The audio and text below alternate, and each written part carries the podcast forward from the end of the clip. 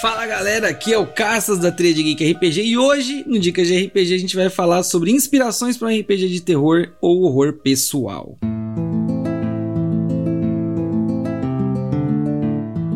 O Dicas de RPG é um oferecimento da Bardos Shop, bardosshop.com.br. Acesse e atualize já o seu guarda-roupa.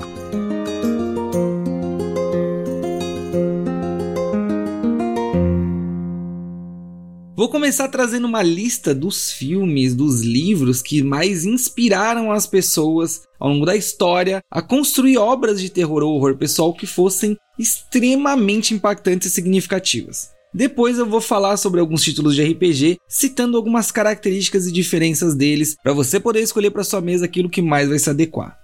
Vamos começar então com Frankenstein de Mary Shelley. A história da criação do monstro de Frankenstein, explorando temas de criação, responsabilidade e abandono, fazem muito sentido num jogo de horror psicológico, porque não necessariamente o seu personagem precisa ser aquele que abandona, mas aquele que sofre o abandono também é muito interessante. Então talvez usar esse elemento dentro do seu jogo faça muito sentido. Drácula de Bram Stoker clássica história do vampiro que aterrorizou a Inglaterra vitoriana com elementos de sedução, morte e mortalidade. Para falar do Drácula, não tem muito segredo associar a qualquer jogo de terror de vampiro, a não ser que uma vez mais você coloque o vampiro nessa sociedade como uma criatura muito assombrosa e não necessariamente no sentido do vampiro à máscara que eu vou falar mais para frente mas trazer as pessoas como pessoas que têm medo do vampiro. Isso é bem legal em Caçadores Caçados. O Médico e o Monstro de Robert Louis Stevenson, a história da dualidade humana, do lado oculto e a luta interna do Dr. Jekyll e o Mr. Hyde. Então isso sim é um elemento bem legal de se aproveitar para Vampiro à Máscara, porque é exatamente isso que os vampiros são ainda, monstros, eles guardam a besta dentro deles. Eu acho que o médico monstro é uma boa forma de você tentar enxergar como o vampiro deveria se sentir. Não tem vampiro que se sinta bem em ser vampiro, não no começo. Alguns deles até se convencem com poder depois. O Exorcista de William Peter Blatt. A história de uma menina possuída pelo demônio e os exorcistas que lutam para salvá-la, com elementos de possessão, blasfêmia e choque. E isso é muito legal, vou até associar aqui. Recentemente saiu um jogo chamado Blasphemous, se você ainda não viu, recomendo fortemente, que você pode considerar um jogo de espíritos, um jogo sobrenatural, trazendo exorcista.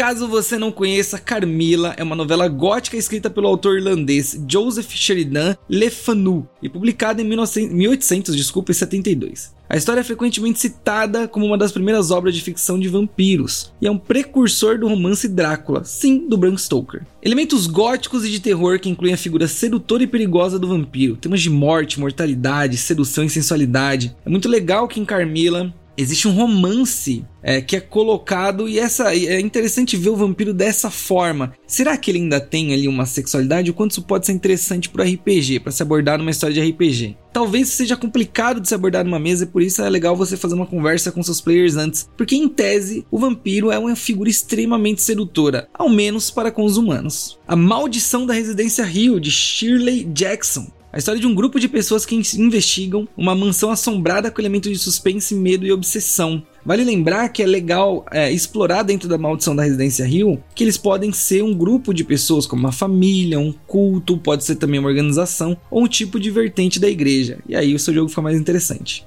O Iluminado de Stephen King, a história de um pai com poderes psíquicos que se torna o zelador de um hotel assombrado com elementos de loucura, isolamento e possessão. Aqui a gente vai mais uma vez para trazer pessoalidade à obra. Se você conhecer os seus players, dá para você montar uma pré-campanha antes de dizer sobre o que vai ser o jogo e trazer. E se fosse um familiar deles, o vilão? E se fosse uma criatura da qual eles precisam combater, mas eles não conseguem simplesmente? Eu sou a lenda de Richard Matheson, a história do último homem na Terra lutando contra hordas de zumbis ou outros tipos de criatura, mas que sempre se associam a elementos de solidão, desespero e horror psicológico. E se os jogadores na mesa fossem os últimos sobreviventes? Um apocalipse zumbi é sempre uma forma muito interessante de fazer um horror psicológico. Psicose, de Robert Bloch. A história de um assassino em série inspirado por sua mãe morta com elementos de voyeurismo, insanidade e suspense. A loucura é sempre um elemento de terror psicológico fascinante, porque em Psicose como em outros elementos de terror, a gente pode abordar um transtorno mental. Se você pesquisar, vai ficar bem bacana.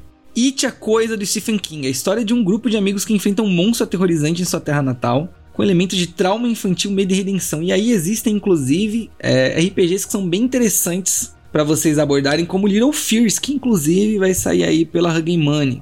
Mexer com os medos infantis, os medos de criança, é sempre uma pegada que para todas as pessoas vai ser muito impactante. E aí sim, falando sobre RPG, Call of Cthulhu é o mais clássico, acredito, do mundo do RPG hoje, baseado nos contos de horror do HP Lovecraft. O chamado de Cthulhu enfatiza a impotência do ser humano diante do universo indiferente e hostil que o rodeia. Os jogadores assumem o papel de investigadores que se deparam com ameaças sobrenaturais e lutam para manter a sanidade enquanto descobrem segredos antigos e perigosos. Esse é o medo do desconhecido, do inevitável, um medo de algo extremamente grandioso e que é, leva muito a sério essa palavra do inevitável. Ele virá. Como você pode atrasar? A que custo você vai impedir isso? Cult é um RPG de horror baseado na mitologia gnóstica com temas de religião, filosofia e metafísica. Os jogadores assumem o papel de indivíduos que despertam em um mundo estranho e surreal, lutando para descobrir a verdade sobre si mesmo e a realidade que o cerca. O jogo inclui elementos de horror corporal e psicológico, bem como temas de espiritualidade e transcendência.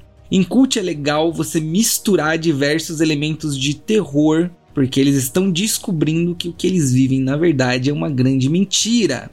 E o que é a verdade, portanto? Delta Green é um RPG de horror que combina elementos de conspiração, espionagem e terror sobrenatural. Os jogadores assumem o um papel de agentes governamentais secretos que investigam ameaças sobrenaturais e lutam para manter a sanidade enquanto lidam com o horror do que descobrem. O jogo é conhecido por seu realismo brutal e pela ênfase na tensão psicológica, bem como por sua abordagem única à magia e o sobrenatural. Por último, World of Darkness, o Mundo das Trevas, é uma franquia de RPGs que inclui vários jogos temáticos de horror, incluindo Vampiro, a Máscara, Lobisomem, Apocalipse e Mago, a Ascensão. Cada jogo enfativa diferentes elementos de terror, como Vampiro, a Máscara focado na política e no horror pessoal de lidar com a besta que há dentro de si. Lobisomem Apocalipse no isolamento e nessa luta infindável contra o mal e a definição que é muito interessante, que é o mal. E Mago Ascensão é sobre poder e controle. A ambientação compartilhada da franquia é baseada em um mundo sombrio e gótico, onde a humanidade é presa entre facções de monstros sobrenaturais que conspiram em segredo. Eu espero, cara amigo nerd geek RPGista, que isso tenha trazido ideias o suficiente para você que você possa, além de criar um RPG, dar uma lida na literatura, porque tem muita coisa que vai ser extremamente inspiradora. Eu espero que eu tenha ajudado de alguma forma e agora eu passo o dado para o próximo mestre.